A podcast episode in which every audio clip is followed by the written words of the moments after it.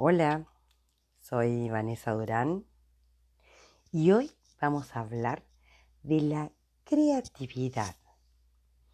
Muchos han definido qué es la creatividad y han aportado a esta palabra que suele basarse en una idea abstracta, a veces ligada al mundo del arte, sus experiencias y cómo han transformado marcas y productos y su esquema de innovación gracias a ella.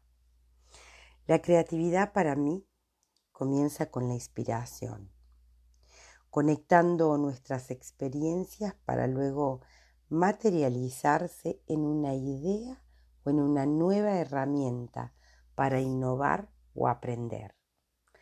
Por eso soy la primera en afirmar que se aprende y se ejercita la creatividad en lo pequeño y en lo grande, que requiere de observación, la reflexión y fundamentalmente del saber escucharnos para conectar.